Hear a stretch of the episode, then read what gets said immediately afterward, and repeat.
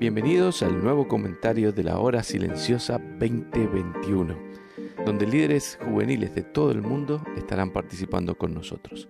En el día de hoy tendremos a...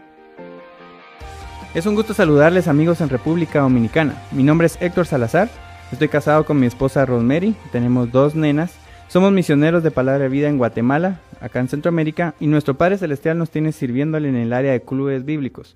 Servimos en dos de la ciudad capital y uno en otro departamento. También apoyamos el área administrativa del ministerio.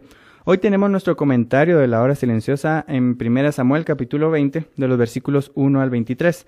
Quiero apoyarme en la nueva traducción viviente y la palabra de Dios dice, En ese momento David huyó de Nayot de Ramá y encontró a Jonatán. ¿Qué he hecho? exclamó. ¿Cuál es mi delito? ¿Cómo ofendí a tu padre para que esté tan decidido a matarme? No es cierto, contestó Jonatán, no vas a morir. Mi padre siempre me cuenta todo lo que piensa hacer, aun las cosas más pequeñas. Sé que mi padre no me ocultaría algo como esto, sencillamente no es cierto. Entonces David hizo un juramento delante de Jonatán y le dijo, Tu padre sabe perfectamente bien acerca de nuestra amistad, por lo tanto se dijo a sí mismo, No le diré nada a Jonatán para que lastimarlo, pero te juro que estoy a solo un paso de la muerte, te lo juro por el Señor y por tu propia alma. Dime cómo puedo ayudarte, exclamó Jonatán. Mañana celebraremos el festival de la luna nueva, respondió David. Siempre he comido con el rey en esa ocasión, pero mañana me esconderé en el campo y me quedaré ahí hasta la tarde del tercer día. Si tu padre pregunta dónde estoy, dile que pedí permiso para ir a mi casa en Belén para un sacrificio anual que celebra mi familia. Si él dice, está bien, sabrás que todo realmente está bien, pero si se enoja y pierde los estribos, sabrás que está decidido a matarme. Muéstrame la lealtad de quien juró ser mi amigo, porque hicimos un pacto solemne delante del Señor o mátame tú mismo si he pecado contra tu padre, pero te ruego que no me traiciones entregándome a él. Jamás, exclamó Jonatán. Tú sabes que si tuviera la menor idea de que mi padre piensa matarte, te lo diría de inmediato. Entonces David le preguntó, ¿Cómo podré saber si tu padre está enojado conmigo o no? Ven al campo conmigo, le respondió Jonatán. Entonces salieron juntos al campo y Jonatán le dijo a David, te prometo por el Señor Dios de Israel que para mañana a esta hora, o a más tardar pasado mañana, hablaré con mi padre e inmediatamente te haré saber qué piensa acerca de ti. Si él habla bien de ti, te lo haré saber. Pero si está enojado y quiere matarte, que el Señor me castigue y aún me mate si no te advierto para que puedas escapar y vivir. Que el Señor esté contigo como antes estaba con mi padre. Y que tú me trates con el fiel amor del Señor mientras que yo viva pero si muero, trata a mi familia con este fiel amor, aun cuando el Señor elimine a todos tus enemigos de la faz de la tierra.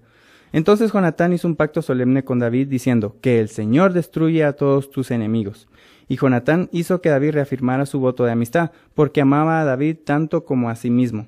Después Jonatán dijo, Mañana celebramos el festival de Luna Nueva. Te extrañarán cuando vean que tu lugar a la mesa está desocupado. Pasado mañana al atardecer, ve al lugar donde antes te escondiste y espera ahí junto al montón de piedras. Yo saldré y dispararé tres flechas hacia un lado del montón de piedras, si estuviera disparándole a un blanco. Enseguida enviaré a un niño para que me traiga las flechas. Si oyes que le digo, están de este lado, entonces sabrás tan cierto como que el Señor vive que todo está bien y que no hay ningún problema. Pero si le digo, ve más lejos, las flechas están más adelante, significará que tendrás que irte de inmediato porque es el Señor quien desea que te vayas y que el Señor nos haga cumplir las promesas que nos hicimos el uno al otro porque Él fue testigo de ellas. A la luz de este pasaje vemos rasgos muy importantes de una verdadera amistad, una amistad basada en agradar a Dios. ¿Qué dice la Biblia de esta amistad? En 1 Samuel 18.1 dice, el alma de Jonatán quedó ligada con la de David. Una vez escuché esta frase, Aves del mismo plumaje vuelan juntas. Y lo cierto es que David y Jonatán fueron una verdadera amistad.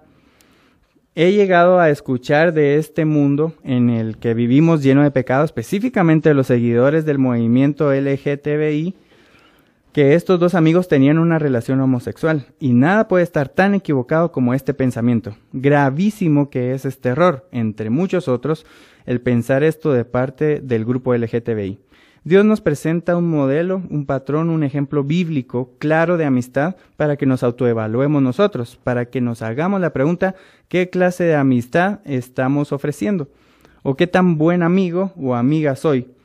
Al leer el versículo 8, David dijo, Mátame tú mismo si he pecado contra tu padre, pero te ruego que no me traiciones entregándome a él. Proverbios 27:6 dice, las heridas de un amigo sincero son mejores que muchos besos de un enemigo. David confió en el criterio de Jonatán a tal punto que prefería que él lo matara si hubiera encontrado pecado en David. La amistad que ofrecemos tiene que ser tan sincera al punto que nuestros amigos sepan que siempre les diremos la verdad. Que sepan que si ellos están haciendo bien las cosas, se lo vamos a decir. O si lo están haciendo mal, igual se lo diremos. El punto es que muchas veces evadimos decir la verdad porque sabemos que eso no le va a gustar a nuestro amigo. Pero si somos amigos sinceros, vamos a orar primero y luego vamos a decirle la verdad. Por último, versículo 17, dice la palabra de Dios que Jonatán amaba a David como a sí mismo. Por esto mismo Jonatán le aconseja y le dice a David cómo le haría saber lo que pensaba hacer Saúl, y es lo que leímos de los versículos 19 al 23. Proverbios 27, dice, el perfume y el incienso alegran el corazón, y el dulce consejo de un amigo es mejor que la confianza propia. A David le pareció excelente el consejo de Jonatán, que lo decide seguir e incluso termina diciendo, esté Jehová entre nosotros. Fue un consejo puesto ante Dios. Nosotros al dar un consejo tenemos que orar. Eso da cierta garantía que lo que digamos, que lo que aconsejemos, Dios lo va a usar. Muchas veces le decimos a nuestros amigos, tú lo que tienes que hacer es, y será que antes de decir algo oramos. Puede parecer sencillo dar un consejo, pero en realidad hay que orar antes de hablar. Hay que decirle a Dios, Padre, ¿qué digo? O, no digo nada y solo escucho. Es algo que tenemos que orar. Terminemos pensando, ¿encuentran en mí las personas alguien sincero? ¿Saben las personas que oro antes de dar un consejo? Te animo a que sigas creciendo espiritualmente y que cada día seas alguien que las personas quieran tener su amistad. Recuerda también que este audio no reemplaza tu tiempo a solas con el Señor. Te animamos a que sigas profundizando y escribas tus aplicaciones personales. Que Dios bendiga su palabra en nuestro corazón.